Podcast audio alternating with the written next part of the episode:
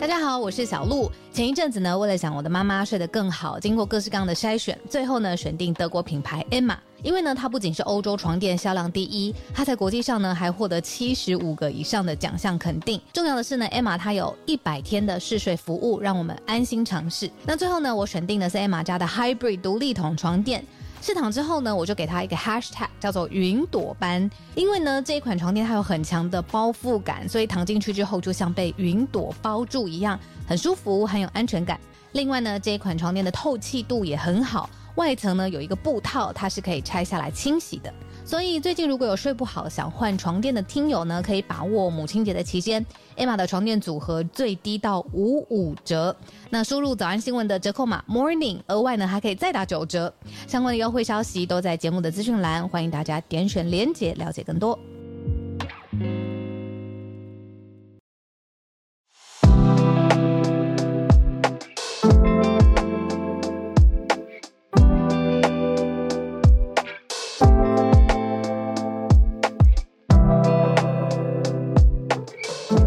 早安，大家早安。哈瑞早安，大家早安，欢迎大家来到今天是一月七号星期一的全球串联早安新闻。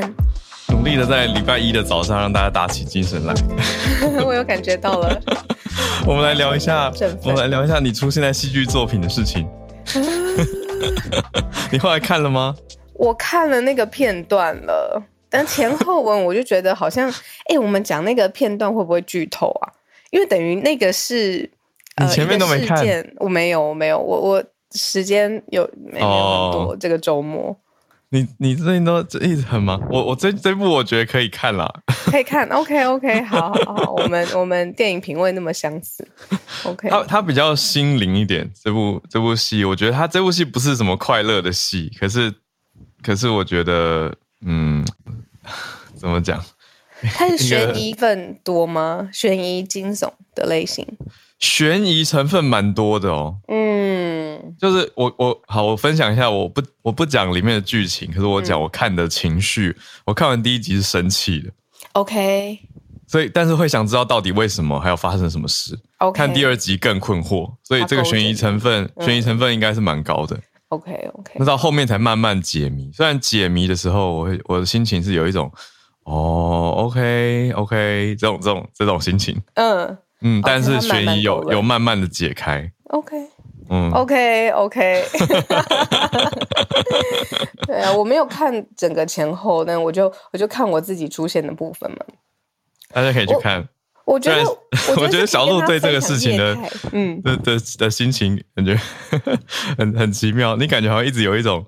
还没有准备好要看，可他已经上架了。对啊，因为我真的是无预警被通知说，哎、我在 Netflix 上面看到你，我就在想说，我的朋友也太逗趣了，我怎么可能在上面？然后我就在外面忙碌嘛，然后结果我又看到第二个朋友，他就寄了那个哪一集的描述给我，嗯我就在想说这是什么？我第一个反应还是好，因为我在那个作品里面我演一个新闻主播，嗯，然后我第一个反应就是说，他们误会了，那个是我以前新闻播报的画面被拿去，比如说授权被拿去用，我根本完全没有想到那个是我自己去拍的一个工作的角色这样子。然后一直到那一天晚上很晚回到家，也没有很晚，九点十点，我才想说，但不然来看一下好了。然后我一看，我整个傻眼，就想说，哦，原来那个是疫情很严重的时候，你记不记得那个时候我们刚好都有一些演出的机会？我记得我记得，对，但是就是一个一个，我觉得可以跟大家分享业态啦。就是我在现场，我第一份签的东西不是我的报酬什么什么有的没的，第一份跟大家签的是一个 NDA 的保密协定，就是嗯呃。包括当场拍摄的的照片，然后细节接触到的剧组工作人员、导演什么的，完全不说，这是我方面的。那另外一方面是现场的工作人员也完全没有跟我讲，就是这是什么戏，然后主演是谁，嗯然后什么时候上映，上映的平台是什么。那对我来说，我就是拿到一个新闻脚本、新闻稿，然后我还嗯在现场跟他们讨论说，哦，我们播报的时候应该不会这样子说，这样子的哦调整一些平面的文说法字，对我们嗯可能会怎么讲，让它更有播报感。然后很快我就觉得对我来说是一个一个一个一个一个工作日这样子，然后我就我就继续我的生活了。那就是没想到两年之后，就是 回家看 Netflix 看到自己的播报，看到是 Netflix Original 呈现出来。哦，对，聊天室大家在问说是哪一部剧，我们刚好像没有讲剧名，是他和他的他都是女字旁的他，是徐伟宁主演，徐伟宁跟李李成斌主演的。我我懂诶，因为小鹿刚刚讲这件事情，我也是前几天在联络一个。一个工作的事情的时候，发现我曾经客串过《四楼的天堂》，嗯，就是金钟得奖的戏剧作品。但是因为我是我是画面只带到我的背，所以应该大家应该看不出来，所以没有人截图给我。然后你看那个保密到自己都忘了，或是以浩尔的状况是忙碌到都忘了这样。对我忘记我演过了。我那时候看到金钟得奖，我还想说哦，我有时间要去看这部剧。我忘记我有曾经出现在里面。对对，原来如此，就是这种感觉。嗯，有啦，我那个时候看的时候就就有看到，我想说，哎，应该听友会 Q 吧。嗯，Jasmine 说想看浩尔的背，你就截图，然后 跟我们分享，这样如何？受宠若惊，受宠若惊，不用不不用为了不用为了客串小演员 去看一部戏。但但小鹿这个，我觉得整部戏的品质是还不错，大家可以去看。谢谢谢谢，真的真的。好，今天刚好八点零八分。我们今天选择的四题，诶，我觉得有轻松未来感的，也有，嗯，我可以跟大家分享为什么把这个德国总理放第一题哦。他这个旋风访访问北京，习近平称他为你好，也没有称呼他的全文称谓。哦，这件事情也在国际媒体上面被放大解读，可是背后的意义，今天可以来跟大家好好聊聊。嗯，然后第二题我们选择的是，呃，马斯克成为这个推特独董之后，第一件事情裁员百分之五十，这个大裁员的规模，就是不是你死就是我死，反正就是二人一定有一人出局的这种规模裁员，现在被告了。呃，很多员工觉得在没有受到完全通知之之前。的情况之下呢，就遭到了提呃，就遭到了被离职。嗯，那法律上面的意义是什么？那第三题，现在乌俄战争还在开打当中，那战争需要人力，关在监狱里面的重刑犯是不是人力呢？很显然，普丁认为是。你现在可以上战场了。那最后一题是浩尔他关注到的，我们的纽约，呃，这个是什么塔形柱？对。嗯，就是看起来像是塔一样的柱子，嗯，到底是做什么的呢？跟五 G 的设备有关。可是大家刚开始看到的时候，附近的居民都说好像没有特别得到通知，就开始立起来了。我们就来关心一下这个到底是什么样的柱子，那它对于 Five G 的发展有什么帮助？嗯，好，那今天呃，先跟大家分享第一题哦，为什么放在这个德国总理肖兹他。呃，访访北京，那在这个时候，其实世界上面对于北京未来的意图都，呃，其实是有点紧张、有点担心的。就是尤其他现在二十大过了之后，习近平等于是呃独揽大权的状况之下，中国的下一步可能是威胁。那当世界还在，你知道要慢慢平息、慢慢。准备好方针的时候，这个时候德国总理肖兹第一步跳出来，他要防北京，那拉拉近跟北京之间的关系。为什么这一题我我特别想要有感觉跟大家分享的？因为上周五，嗯，我我刚好主持了一个奥斯陆人权论坛，那它是每一年都在国际上面非常非常 high profile 的论坛，那就在世界各地去找，就是呃民主、捍卫民主还有人权的运动人士。那这一次今年刚好选在台北举办，那有非常多从呃呃，我们还碰到了甘比亚的朋友、泰国的朋友、香港来了两位的代表，然后有缅甸的朋友啊，一字排开。然后当然每个人的故事都嗯很很很曲折，然后也很辛苦，所以就吸引了像 A B C 呃，然后还有呃丹麦很多国际的媒体也在也在整个论坛当中。那就第一个提问的，其实就是大家都很关心，就是北京跟台湾之间的关系，然后也。担心的就是说，美国在中当中到底可以多扮演好，就是一个防卫者的角色。台湾自己是怎么看的？那最后就讲到美国的关系，其实也很牵动欧盟的关系。结果就大家都提问说，因为然后现场还有乌尔开西，就问说，乌尔开西观察习近平这么多年，德国总理为什么在这个时候这么敏感的时候要去跟习近平拉拢关系？然后就这个问题问出来之后，我看很多国际媒体都在点头，就是。他们也很想知道这些所谓捍卫。你说，如果台湾是有民主的声音，有民主的能量，那那跟北京之间的关系，尤其是那欧盟跟北京之间的关系，是大家现在很想要搞清楚的事情。嗯。对，那呃，德国在欧盟里面一直都是非常重要的角色嘛。嗯，对啊。那沃尔开西他没有正面针对肖兹说了什么，但是他就说，他认为世界上面的领袖应该，大家可以去看记者会上面的译本。他认为说，世界领袖不要再去访问访华了，不要再跟中国中共的高层有单方面的接触，因为。嗯，就是其实肖兹他访华之前，在德国境内自己已经遭受非常大的批评，就认为说在这个时候怎么会跟这样子的独裁政权牵连在一起？嗯，对呀。哎，讲到这个，等一下如果时间够的话，我可以补充一下我这周末跟前几天听到在上海的朋友的事情，还有其他地方的一些事情，就是讲到这个政权呐，就想到 很多的核酸检测。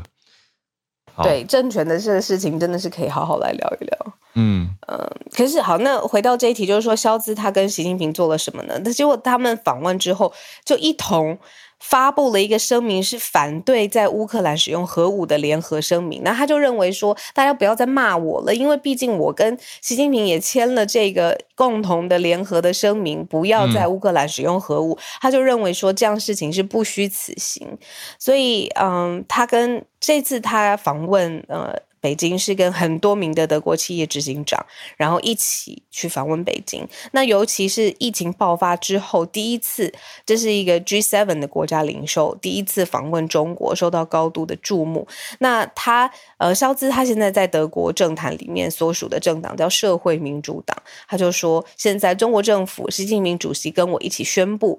乌克兰战争当中不应该使用核武，但是这一点呢，就让此行值回票价。哦，有核武的当然就是俄罗斯嘛，就是说不要在俄罗斯，俄俄方不要在整个乌俄战争当中使用核武。嗯，那他就认为说这样事情其实已经是你知道，就是已经做了一些什么了，不要在外界不要再批评他这样。那我觉得这一题很难，因为嗯，就像你讲的，这次肖兹他是带着一堆，不是一堆，对不起，我讲一堆，许多企业人士好到中国去参访，那。牵涉到的其实是很多经济的题目，我觉得有一点像商务拜访哎，因为如果讲成果的话，如果我们讲很现实的经济上的成果或商务往来的话，这次有签签到一些订单啊。这一次讲一个很实在的，就是 B N T 中国接受了德国的 Bio Biotech B N T 嘛，就终于有一款外国的疫苗可以进到中国，那是让中国的外国公民可以接种。这是第一个。那事件宣布的当天，BioNTech 的股价就大涨了，曾经大涨到百分之五点六。就台湾讲 BNT，香港讲富必泰。嗯，那另外一个方面就是空中巴士，他们这次有签下，就 Airbus，大家知道是欧洲很大的嗯飞机的制作商嘛，制造公司。这次也有签下协议，就是北京要采购一百四十架的 Airbus。哦，所以是商务上面有一些 incentive 让两个人一起谈这样子。对啊，就一定要有一些共同利益，不然 有什么好谈的？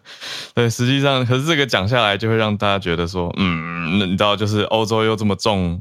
自由、民主、人权，但你同时又不放，没办法放掉中国这个大市场。但要骂的一定会骂，但是支持的人也会支持，这些事情就是会这样继续搅下去。那 BBC 他就做了一个叫做“旋风式访华”的收获与代价的专题，你看，真的是有收获也有代价。首先，最直接的代价就是，你看现在。呃，以北京的防疫政策来讲好了，整个德国的代表团是在防疫的泡泡里面，他必须经过两个移动的核酸检测，然后德方要随时接受新冠的检测。那肖兹他当然没有办法这样子随时配合，所以他自己带了德国的医生。然后呢，整个专机首先是先飞到韩国首尔，这样子，因为机组人员就不需要在北京接受隔离，所以他们是在就是呃首尔。专机从首尔飞到北京，就是有这种很辛苦的呃作业上面的安排这样子。那访华的方式就是有一点你知道这样迂回，好像也是希望消你现在就是大家对他的 批评吧？对啊，那所谓。批评就是说，为什么大家这么不喜欢这些德国的企业，甚至消资是在这个时间点？就是他们好像不顾一切的在深化，就是德国经济对中国的依赖。那就算现在在国际形势上面，大家对于中方没有那么多的好感度嘛，但是他们还是认为说，在经济上面的利益上，需要去拉近跟北京之间、跟中国之间的距离。嗯，对呀。然后这次参访的蛮多的啊。对不对？你也是这样讲这个，就是 Volkswagen 还有西门子、德意志银行 Deutsche Bank 的董事会主席，这些高层人士都是企业界的代表。对，所以刚刚讲到的所谓德国的是呃代价，就是有核酸检测的要求嘛，还有批评等等。但是收获呢，除了 BNT 登陆以外，还有空中巴士的订单。这两个是我觉得比较直接，大家很好理解商务上的所谓收获了。可是同时，他们也有谈论到一些比较敏感的议题，嗯嗯，包括是不是也关注到了台湾跟新疆的问题？嗯，对，一定得说啊，台湾跟新疆现在也被放在一起，有时候也跟乌克兰放在一起。从国际媒体评论评论上面就可以知道。他大家怎么看新疆？怎么担心乌克兰？现在就是用同样的关注程度在关注台湾，这是我感觉到很深的，来自于国际媒体的第一现场的感受。这样对，像是肖兹，他虽然这次有跟李克强感觉相谈甚欢，但是他们的联合记者会里面，肖兹还是有提到批评俄国，就批评俄国说你这样入侵乌克兰是明目张胆的违反国际法。那也呼吁中国说，你身为联合国的安理会常任理事国，应该要负起对世界和平的责任。所以谴责还是有讲，可是大家就会觉得你口头谴责，但实际上的行动就是在他那里，而且对还有经济的合作跟往来。对啊，理解。那是一个难题啊。对啊，嗯，政治上面的考量有的时候也不是当下的，或者是舆论的。对呀，哎，很难呢。是。那同时也很难的，我觉得是你要管理一个像超差不多，它的影响力也不会亚于一个国家的帝国吧的的企业这样子。我们讲到第二题哦，就是嗯，也跟裁员很有关系。我觉得裁员在疫情后的时代，慢慢恢复的时代，变得很很敏感，很敏感。那所以可以理解，就是马斯克的做的这件事情，其实。市场上面一定会有很多很多的声音，因为他大幅度的裁员了一半的推特的员工。现在推特在他之前是七千五百名的员工嘛，世界各地不同的办公室，那现在就剩下三千五百名，那大幅度的裁员，呃，解雇半数的员工。那现在这件事情。员工很不舒服嘛，他就说要向旧金山联邦法院提起一个集体的诉讼。他说呢，没有事先充分告知就开除的话，是违反。联邦跟加州的法律了，就是指美国联邦跟加州的法律这样子。嗯，那因为这件事情是从华盛顿邮报跟纽约时报先爆出来的，说推特会有一半的员工遭到开除。那结果马上就有发现说，哎，有内部的信件说有一些上班的时间就已经告知他说到什么时候什么时候为止这样子，还说你会接下来会透过 email 来得知你是否继续可以工作，还是得到解雇。那所以这件事情。你看人心惶惶嘛，当然他不希望是这样子那么快的，呃，事业上面也没有办法受到安排。那员工自保的状况之下，就是呃，已经提告了，是向呃旧金山联邦法院提的集体诉讼。嗯，我觉得推特的员工上一个礼拜真的很难有心上班，因为从消息一开始出现说马斯克成功收购了推特之后，还有董事会的解散等等，那个那一天其实呢。呃，我们听友 James 就有从戏骨来补充他所侧面打听了解到他的在推特工作的朋友的一些消息，就说内部的氛围是已经很多人都在投其他家的履历啊，或者是在看其他家的工作等等。我记得那个时候好像是星期一吧，上周，但是时间很快快转到星期五，也才不过四五天的时间，纽约时报就发表这个惊天动地的大报道，说马斯克裁员三千五百人。大家看到我，至少我啦，我看到这个报道的时候，我就觉得哇，我就马上传给有在跟我讨论这件事情的朋友，真的是第一时间第一秒，我一看到马上就给他说，It's happening，就是就就真的来了。然后我们就在那边传一个梗图，就是马斯克的脸被合成到萨诺斯的脸上，他一弹指，就很多员工消失了，一半的人就走了。萨诺斯还是三分之一吧，对吧？对对对，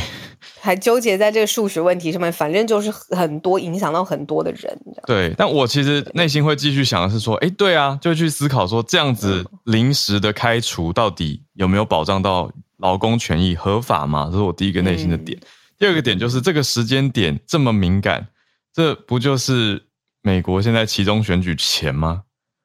就是美国其中选举就是这几天的事情。你觉得他有在在意美国其中选举而做出一个对推特商业上面领导上面的判断吗？就很难讲，总觉得 Elon Musk 非常难懂，而且他除了这样子的裁员以外，他还有提出一个很大的新政策啊。是要开放蓝勾勾啊，应该说要求收费每个月八美元的蓝勾勾，而且他要先从美国、加拿大、澳洲、纽约的用户，不是讲错，纽西兰的用户，抱歉，美加纽澳的用户先开始实施。我们的严批是不是为了这件事情非常不开心？他认为说，哎，这个蓝勾勾一开始是你给我的，我也没有去，就是去特别要说这个，比如说什么名人的认证或真实程度上面的认证，当时是为了呃去分辨什么是假新闻、假账号嘛，所以有这个机制。同样的机制也在其他的社群平台上面有，但是为什么你上上任之后第一件事情是你给我的东西现在要收费？我懂啊，对，可是我觉得，就这些这些相关的讨论，各种社群平台相关的讨论，最难的点就是一开始大家都用免费的，对，所以有一点怎么说，就可以批评，可是最终产品还是人家的，那大家就要去思考说，那到底说法律的管辖，嗯，是到了哪里？就是科技的进展，还有社会的发展跟法律，好像一直在变动，嗯嗯嗯嗯嗯，就很难说。谁谁是绝对的对与错？就要怎么讲？在这个资本社会，我们用别人免费的东西，就有一种站不住脚的感觉。可是用公共利益的角度，又又蛮合理的，可以去捍卫一些事情。嗯，呃，信奇老师有补充说，哎，他裁掉一半的员工是裁 communication，呃，沟通、human rights，还有 AI 等不同的部门哦。这个蛮特别的，因为其实大的公司其实都会有。我都会觉得它是一个去研究人的行为伦理啊，呃，用户的行为伦理的这样子的一个一个一个部门吧，科学行为的研究。然后这样子看起来，呃，human rights accessibility，嗯，公平的，呃，可以接触到的 accessibility 要怎么翻译？需要好尔，还有 AI ethic，就是呃 AI 道德这这这些部门这样子 curation。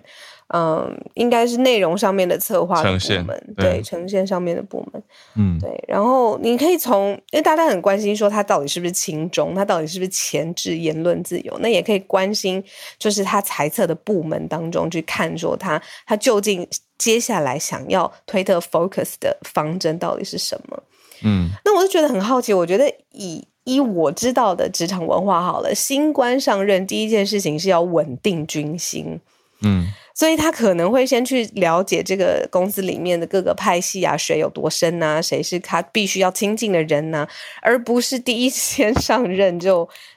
你知道这样子。萨诺斯对，那可可见他的商业的判断跟底气已经足够到他很清楚知道他要做什么了吗？嗯，对，对啊，所以讨论非常多啦，就是所以可以说是科技商业界的重大新闻。还有大家持续讨论热度都还是很高的，而且 Twitter 还是强调说，即使裁撤了一半的员工，但是内容审核的功能不受影响。嗯，没错。嗯，挑战最浅白要拍推特了，因为我觉得这件事情影响真的也蛮大的，因为它有很多 faults，而且它持续的也在嗯进行演变当中，所以我们这一周应该会推把挑战最浅白做完。嗯，哇。加油，很厉害，连续需要需要 需要，连续之前休息比较久，对呀。好，第三题呢，我们讲的是乌俄战争当中的人力。好，刚才有讲到说，哎，肖兹跟中国发出这个联合声明啊，就是说在乌俄战争当中不能使用核武。大家就在说，那这个声明到底能够实际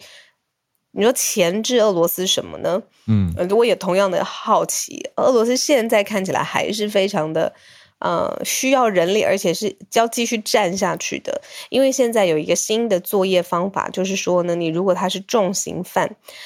允许动员这样子的重刑犯上战场，这个是他普丁他亲亲自签署的一项法律。嗯呃，你过去如果是性虐待儿童啊，你叛国罪啊、间谍罪或恐怖主义这种类似的罪名，呃，重刑这个是排除的。对排除排除嗯的、排除的这个人士，嗯呃，但剩下的重罪的人士，你是可以被动员然后上战场的。嗯，对啊，哇，对。那九月的时候回顾一下哦，一转眼嗯九月下旬的时候，嗯那个时候就是普丁宣布说局部动员嘛，就号称说要在俄国征召三十万的后备军人入伍。那当时早安新闻也有讲到，许多人试图要逃出俄国。嗯，那后来后来到底有没有动员成功呢？俄国官方是说，已经到现在为止动员了三十一万八千人加入武装部队了。是超过本来设定的目标，但是现在又签了这个这个新法令，大家就是想说，嗯，那是不是不够呢？你是不是要再增援？所以还要让重罪犯都可以上战场？哎，可是讲到这个动员呢，你看他的动员的方式，他也有包括就是给他钱呢。我这边有看到新闻消息，就是在十一月初的时候，克里姆林嗯宫有表示说，你一次。给报酬，让人愿意上战场，这个报酬大概是新台币十万块。我们嗯跟他对照一下，就是如果你是志愿上战场的话呢，就是志愿兵他是有工资的，大概是最低工资是新台币八万元，那这个已经是俄罗斯平均薪资的三倍了。就是你是日常的话，这样子嗯日常的工作，但是现在就是志志愿兵的最低工资再往上调，就是调到新台币十万，是普丁下令，就是说这样子的十万一次性的报酬就会给志愿兵或是动员来的兵力。嗯，对啊，哇，可是嗯嗯。比较大的问题吧，应该说实际战场上传来的消息是俄国这边挫败的军力还蛮高的，比例还蛮高的。呃，我我们早安新闻也很谢谢有朱小汉，时不时会在早安新闻的社团跟大家更新一些战争的新消息。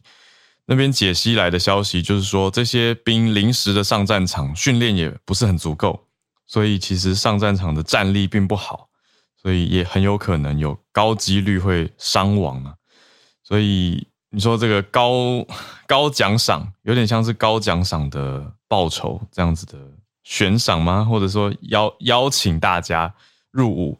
对大家来说，理论上很有可能就是因为八万不够有吸引力，所以再往上提升。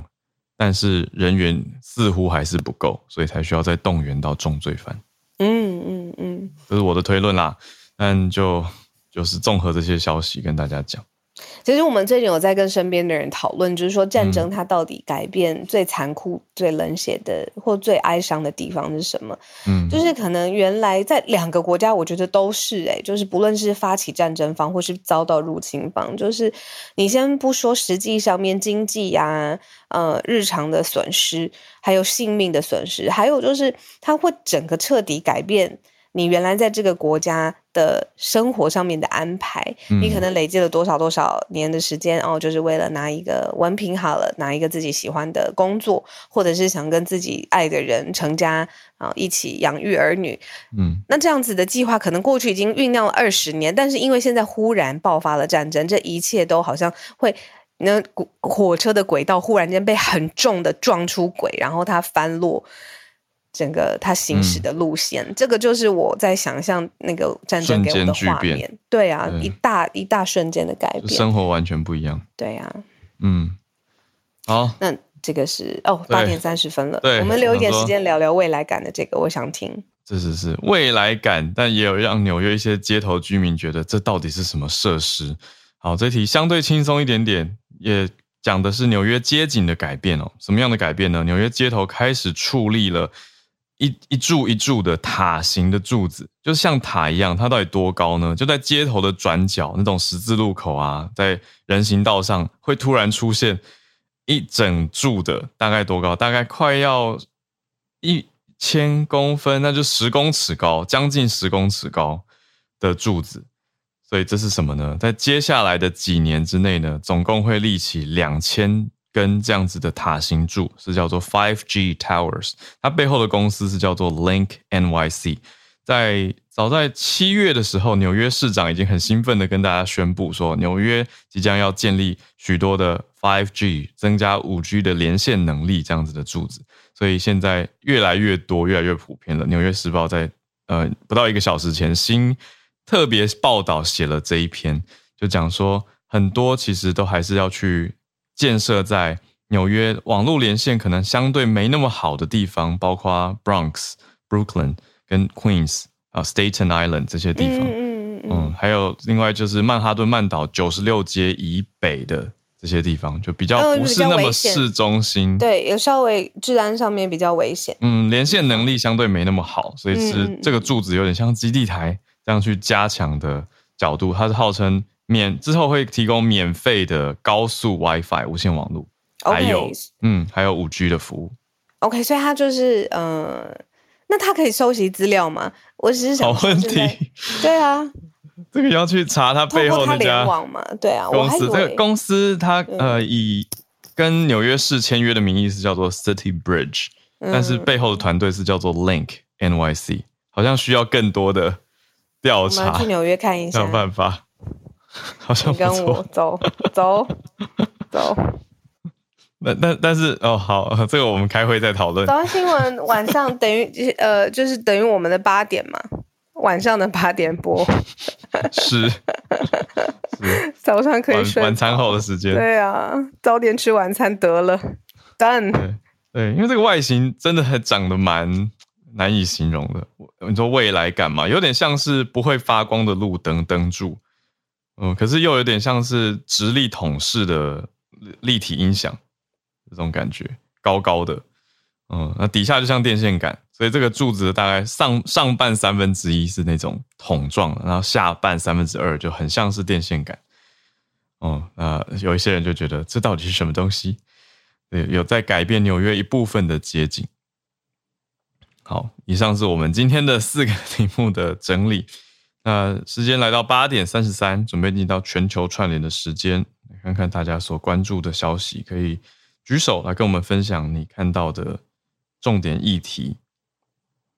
我先邀请了 Eugenia，Eugenia 早安，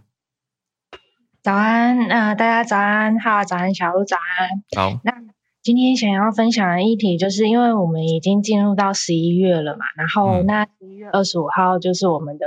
国际消除对女性使用暴力日，那这个议题就是，其实，在台湾的话，呃，蛮关注的这个团体，大家可能可以想到立新。好，那呃这边的话呢，就是我在呃收集资料的时候才知道说，哎，大家其实呃可能不会想象到，就是说呃统计上面啊，全球呢，呃大概呢就是有呃。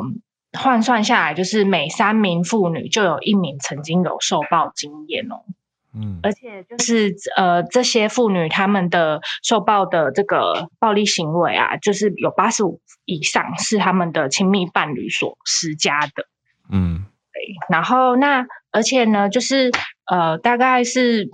呃，就是不到一半的人会去寻求任何形式的帮助，就是大概只有四十 percent 这样子。对，然后那就是，而且去寻求帮助的人里面呢，又就是可能就是只有少于就是十 percent 的人，他们会向警方，就是大部分人可能是找亲友这样子，所以其实就是说，呃，这问题就会变成是呃，很少人去，呃，就是寻，嗯，怎么讲，真的去找到一些呃。专业的一些就是呃机构来帮忙他们，对，然后那呃，而且它还会受年龄的影响，就是说，如果是以青少女来说，那大概呃有三十个国家的资料去就是统计显示说，只有就是一趴的人就是曾经向专业求助，这么少？对对，所以。就很多人其实不敢讲，那呃，我觉得大家可能在新闻就是时有所闻，嗯，对，就是那些前阵子可能台中啊什么的，这这些新新闻可能都就是有关注到这样子。嗯，对，然后那。呃，比方说，就是我们之前有探讨过新冠疫情对于就是呃教育的影响。那我这边我也看到，哎，新冠肺炎其实对受暴妇女也造成了影响。就是呃，有统计就是说，呃，一九年的十月到二零二零年九月这一年之间呢，就是跟肢体暴力相关的，就是网络上面的搜索，像是什么呃身体虐待迹象啊，然后脸部的淤青遮瑕这些。关键字然后，在马来西亚呢是上升了百分之四十七，然后在菲律宾就是上升了百分之六十三，然后尼泊尔就上升了百分之五十五。对，然后像就是一些就是那种求助的，就是搜索的关键字，像家暴热线这一些，然后在马来西亚就上升了百分之七十这样子。嗯，那这个就是呃，在。呃，疫情的部分，那我刚刚讲的就是一个全球的大概，然后还有疫情的影响。那还有就是说，比方说，呃，如果是像是那个呃贩卖人口或者是呃女性被杀害的数据，就是说，比方说，嗯，二零一八年全球有十位，就是每十位人口贩卖的受害者，就是有五位是女性，然后两位是女孩。对，就是大部分的，就是呃，human traf 呃 trafficking 的受害者这样子。那如果是嗯性剥削为目的的受害者，呃，那就是有百分之九十二都是女生。对啊，然后还有就是呃更严重的就是说，如果是呃女性被杀害的话呢，大概就是呃百分之五十八。是超过一半的比例这样子，然后而且他们是就是死于亲密伴侣或家庭成员的之手这样子，那大概每十一分钟就有一名妇女或女孩就是在家里面丧生这样子。嗯，那其实就是呃，我是觉得呃，我在讲这些数据的时候，我们可以知道说，哎，其实平权是还有很长的一段路要走，但是。呃，并不是说呃讲女权就代表就是说呃我们很憎恨男性还是什么的，但是就是说呃，应该是这个平权这件事情是需要大家一起努力这样子。嗯，我们常听到的叙事，应该说事发经过听到的都比较是好不容易鼓起勇气，终于报警，或者好不容易终于找到专业的协助逃出来，很勇敢来。制裁了，或者是终于惩戒了自己的家人这种状态的故事，我是想知道说，借由这个今天这个机会，可不可以问问看 Eugenia 有没有一些可以给大家分享给大家的，嗯，就是低调、安全但又积极的作为，因为大多都是隐忍，或者是因为啊，因为他是我的家人，所以我也不想要让他被抓去关。我们听到很多这种叙事啊。哦，对啊，那。可是现在管道应该是比以往更多了，所以是不是从网络的一些社群媒体去传讯息，还是就是有没有比较积极的作为？要不然听完实在觉得很无力，就会觉得对，就是这些事情有有在发生。那透过呼吁，好像也很难减少。呃，其实我觉得是很。呃，如果是就我自己的想法的话，呃，我其实听到一些是说，他可能鼓起勇气，然后跟他的家人说，然后那比方说他的家人可能就会说，啊，不会这样啦，他就是可能只是在跟你玩什么之类的。就是如果有小孩，然后对自己的，就是比方说妈妈说，我曾经就是看过一个案例这样，然后。那他反而会就是听到就是妈妈这样子的说法之后，他就觉得就是好像是自己的问题。对，那那所以我觉得是呃，如果我们有看到这样的 sign，然后就是要有意识，是说我们呃要比较小心的处理这件事情，去厘清说到底是不是真的，而不是说呃就是说什么小孩子不懂事，他只是在跟你玩。那其实这样子的话，就再也就是。受害压抑对压抑受害者的声音，对，没有错。嗯嗯嗯，很多人是他不敢呃找专业，他可能就是找你的话，他你是就是你看他刚刚说嘛，大部分都是找亲友，所以找你其实他是很信任你的。嗯，你要这样讲，他真的就是觉得啊，被封闭起来。对对对，嗯。啊，对，有，我觉得 Eugenia 讲的这个点很好，就是从节目上呼吁大家，当然希望最好是不要有这样的情事发生。可是如果有家人或者是孩子来反映说，哎，好像有一些可疑的事情的时候，可能不要第一时间先否决这些可能性，因为大多数家长的想法或者大人的想法，容易是觉得说，不是吧？你知道，就是。觉得这种事情不能乱讲哎，然后要息，也不是说息事宁人，可是就是会会让好不容易鼓起勇气的受害者，他又退缩回去，或者甚至开始觉得是自己的问题，那没有人相信自己。嗯，没有，所以对啊，这个观念上的改变，有的时候好像比设置更多的专线或者更多的网站来的更有意义吗？所以，总之，谢谢你提出这个题目来跟大家分享啦。好，谢谢 Eugenia。谢谢，谢谢。那我们继续连线，跟叶老师连线。老师早安，早，哈尔早，小鹿早。啊，今天要跟大家分享的是一个这个蛮有意思的研究哈，就是我想大家都有呕吐的经验，就是当然呕吐其实是一种这个防御的反应，就是说吃了有毒的东西啦，或者是这个呃。就是大部分来说是吃了有害或者是有毒的东西就会呕吐，但是这么多年来哈，其实还我看到这篇文章的时候还蛮惊讶，就是说我们其实不太清楚呕吐到底是怎么样被触发的。那一直到最近这个是发表在这个 sell 哈，Cell 是非常好的期刊，事实上它的点数可能比 Nature 跟 Science 还要高，我是没有去查过。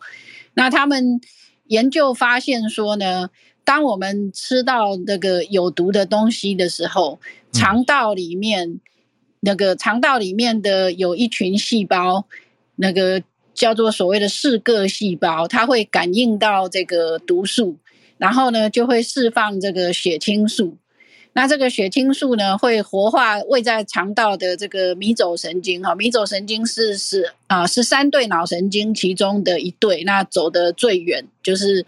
走到我们的肠子啊，什么？那迷走神经被这个血清素活化之后呢，它就会把讯号回传回去到我们的脑干，然后在脑干呢活化特定的神经元之后，就会引发呕吐。嗯，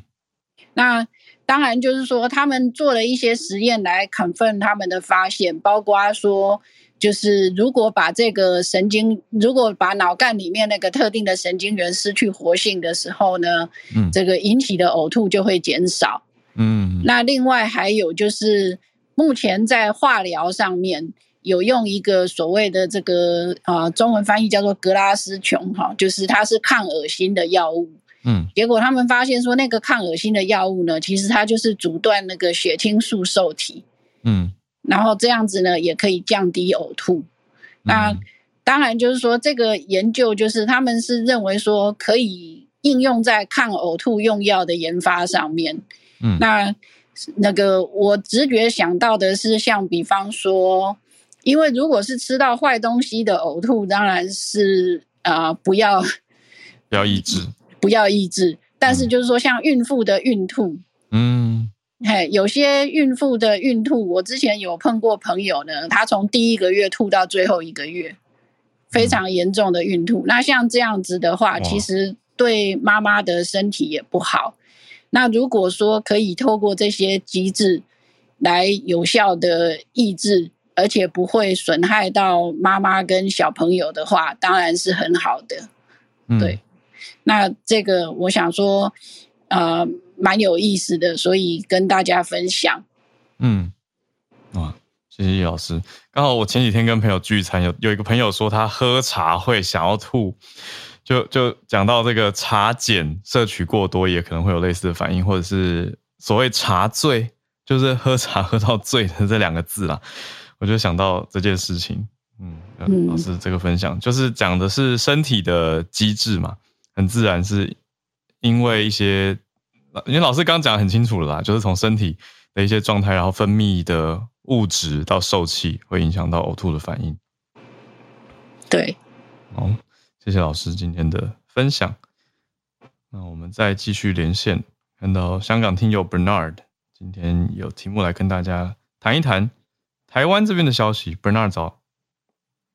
好，早安，早早安。呃，今天要分享的就是，呃，从其实三个礼拜四，就是三号的时候，其实，呃，台湾的大陆委员会就是有宣布了，就是开放了，让，呃，部分的，就呃开开放了，就对于香港跟大陆的一些那个来台的一些措施的分享。然后，其实从今天开始呢，就是在，呃，今天开始的话，就是那个香港，呃，香港跟澳门的那个观光团就。观光团就可以来到台湾的，但是这一次的话，其实讲到是那个就是呃护照，就是国国籍是香港跟澳门的。然后其实呃本来就是因为其实香港有很多就是呃很多呃大家的国籍其实很多，对于就是拿着已经。他们如果是那个护照是，呃，欧美或者是澳纽的那个护照的话，其实本来就已经可以入境的。在这一次是讲到是是呃港澳籍的那个呃香港港澳籍的人士的话，其实现在开始啊，就有点像是之前呃日本开放的时候，就是团进团出的。概念就是这一次呢，只是那个台湾开放的话，也是只有团进团出，只最多只最多五个人，最少呃最少五个人，最多四十人。的呃观光团，然后最多十五天，然后这一次的话，因为它其实还是那个台湾的呃疫情的控制还是比较严格的，所以这一次的他们的，比方说他呃像呃港澳的人士去到台湾旅游的时候，还是要跟着观光团，所以吃饭的时候不能跟呃不能跟台湾人一起同桌，然后所有的就是呃。他申请的必须要有呃台台呃关香港澳的旅行团要去申请，才能帮他们去拿到那个呃签证，才能去入境。然后同时间呢，其实这一次的呃大陆委员会呢也是开放的，就是讲到说这一次的呃入籍的人士呢就可以开放入籍的研修生可以去入境，但是就呃里面呃里面的措施里面的呃。没有讲到很多，就是呃呃里面的东没有这呃不好意思，你呃入籍的话，其实那个就呃呃入籍的话，其实暂时还是研究生。但是其实我在我呃我以前在呃中我以前在中国的大学工作的，其实我有听到有我有做呃我有部分认还是在那个就是做那个呃交交换生的那个部门的话，其实感觉我听起来的，其实对于。呃，入籍学生去台台湾去研修的这件事情的话，其实感觉没有听到那么多的反应，因为毕竟还是那个呃大陆。大陆那中国大陆那边的那个疫情，还是大家都被最最近的疫情有很多部分的地方还是有受受到控制、受到控管，所以其实本来已经是他们对于去大学就已经是有一点困难了，何况是去到那个台，如果是台湾去研修交换的话，其实更加的困难。但是呃，其实对对于当然是那个我有在香港的，这我看到很多报很多那个论坛啊，或者一些报章杂志的话，当然是讲。他说自由行最好，但是大家都希望说自能够是那个自由行当然是最好。但是如果能够去有部分的香港人能够去到台，能够来到台湾旅游的话，也是我觉得也是一个，呃，折冲一个一个就是那个过渡期的那个呃措施了。所以之后我我相信之后肯定就会在呃再过一段时间肯定会。跟就是其实它因为台湾的有点就是跟之前日本的那个做法有点类似，所以就是嗯在之后在台湾是对于港澳人士会不会更加的开放的话，我们之后再看一下。以上是我的分享。谢谢 Bernard，你会你会考虑跟团吗？还是要等自由行？呃，其实因为呃我个人因为我的我的护照不是港澳护照，其实我是可以是可以来的。哦，是可以来的，所以但是就，呃，我身边的朋友们都是因为我我身边朋友们都是拿着香港护照，所以他一起去旅游的话，他们就是他们还是说就去旅去跟团的，其实那个真真的是有点贵，因为其实我有，因为他们我们有有朋朋友查到，就是那个七天的环岛团要就是台呃八千港币，他就是乘以四的话大概是三万二。七天的对七天的旅游团是三万二，然后四天的旅游团已经也是到也是到四千四千呃四千港四千港币，大概大概是一万六左右，其实真的是蛮贵的，所以就大家我朋友我朋友们还是觉得朋友们都是还是觉得说就是等等自由行吧，对，就是跟自由行相比会觉得贵比较多，那自由度也比较低，哦。了解，好，谢谢 Bernard 今天带来的消息，还有 接受访问。对，那刚刚 Bernard 有提到一个点啦，那刚好我前面开题的时候有说，如果时间还够的话，可以提一下，就是 Bernard 讲到说，中国有很多城市都还在封控嘛，那我可以小小补充一个，因为工作的关系有联络到上海，我就顺口关心了一下，上海还好吗？就听到了很多的苦水，因为我们这边有关心到上海迪士尼突然的封闭嘛，那我就问了一下上海的朋友，他有朋友应该说现在是每两天就要做一次核酸，现在又是一个比较严格的封城，而且不只是上海，西宁传出来说从四月就封到现在，那新疆拉萨不是新疆，西藏。呃，拉萨这边说已经封了也七十五天了，所以有一些抗议。那实际上我那些是媒体报道嘛？那实际上这边听来的是上海确定是有的，有的区是两天就要核酸一次。还有有认识的人的朋友，等于是朋友的朋友，他们去了云南西双版纳旅游，结果在当地直接在饭店里关一个礼拜。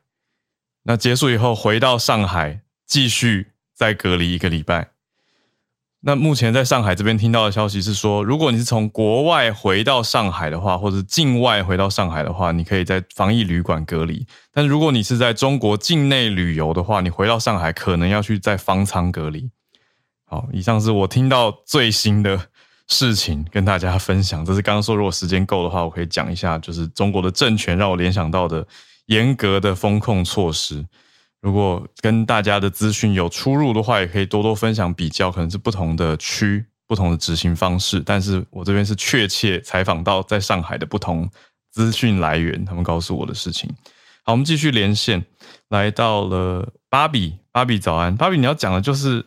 那个基地台吗？还是不一样的基地台？哦，不一样，这个是在英国的。OK，对，这一则就是关于英国一个村庄，它呃 t w i f e r 他这边的居民对基地台的排斥怒吼，这样，那起因也是因为英国的行动宽频网络公司 MBNL，他想要在 t r i f e r 这里有一个叫做乔治五世国王的园区旁边架设五 G 的基地台。那这里的居民就是光是知道这个网络公司打这个主意的时候，就已经传出三十多项反对实施的意见，其中有一些都是联署的，就是人数蛮多。那反应会这么大，是因为 t r e f 它这个地方，呃，有一个古老村庄的历史背景，因为它的地理位置是在泰晤士河谷的旁边，那主要是一个农业的定居点。那直到有铁路之后，它就成为呃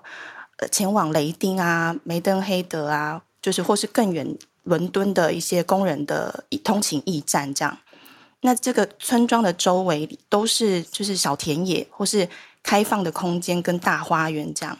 它整个区内就是有七座古代古迹，那大概有七十座受保护的建筑。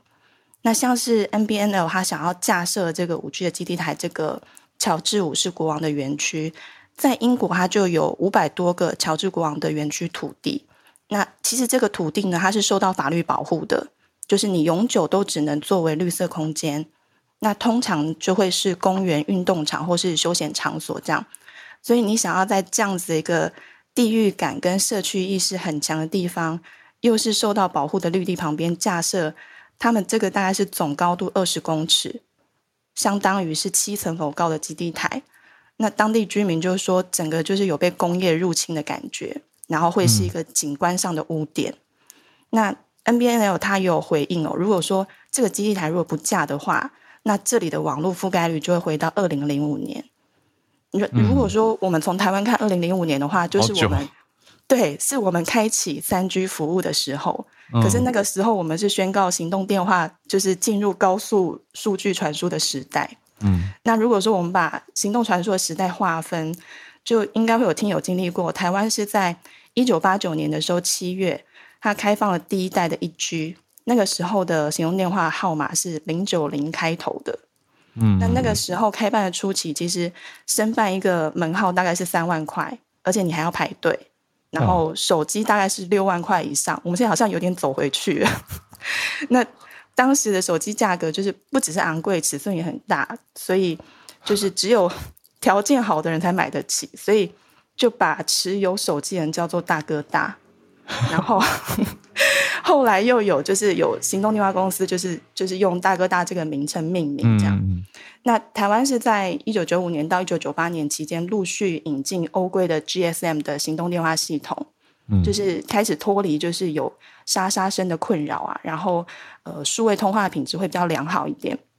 然后就是让行动电话这个产业开始就是比较蓬勃发展。手机的产品种类也比较多，然后价格也比较平，就是平价一点了。那甚至很多业者就在这个时候推出了零元的手机，就是你只要办门号，你就送手机这样子。所以也是因为有了三 G 的这个服务，才开启了二零零七年的苹果 iPhone，它的第一支 iPhone 出来，一直到我们现在的智慧型手机。然后到现在的四 G、五 G，这个历史还蛮有趣的。有兴趣的朋友可以搜寻这一则 BBC 的报道，或是其他的关键字，了解更多细节。以上跟大家分享。谢谢芭比的分享跟整理。刚好前几天我才跟我太太在聊，说为什么台湾大哥大？应该说我们知道，我们知道大哥大，我们要假装年轻。但是我想的是，现在的年轻一辈可能会想说，大哥大是什么？他们可能就以为是大哥大、大姐大。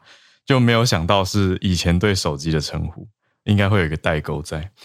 好，所以如果有听今天这一集的年轻朋友就知道为什么了。来，我们最后连线来到第一次上来吗？Amber 要跟大家讲一个世界新闻摄影展在台湾。Amber 早安，Hello 早，大家早安，我是 Amber。嗯，我今天要分享的是第六十五届的世界新闻摄影展要开始了。那从其实十月底一路到十一月二十号。呃，他都会在阳明山的玉溪有容基金会举办。那这一次的展览，我觉得非常特别的原因，是因为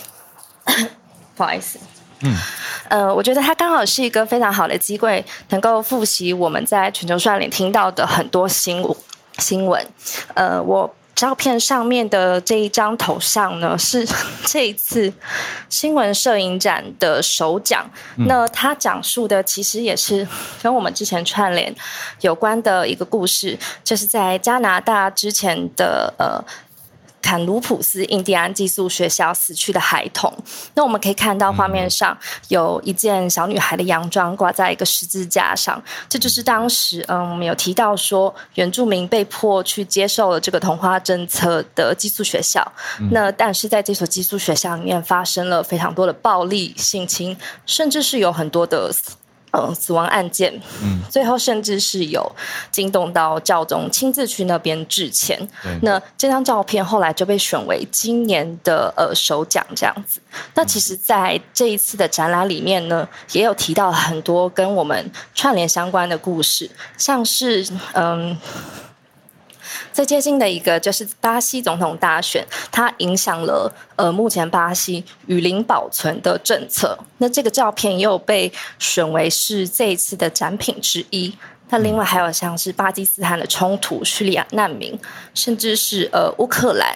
这些照片都有在里面。那呃里面有一个让人。其实是有点遗憾的一个小插曲，就是在缅甸的系列呢，也有一张投稿作品。但是你如果仔细去看的话，你会发现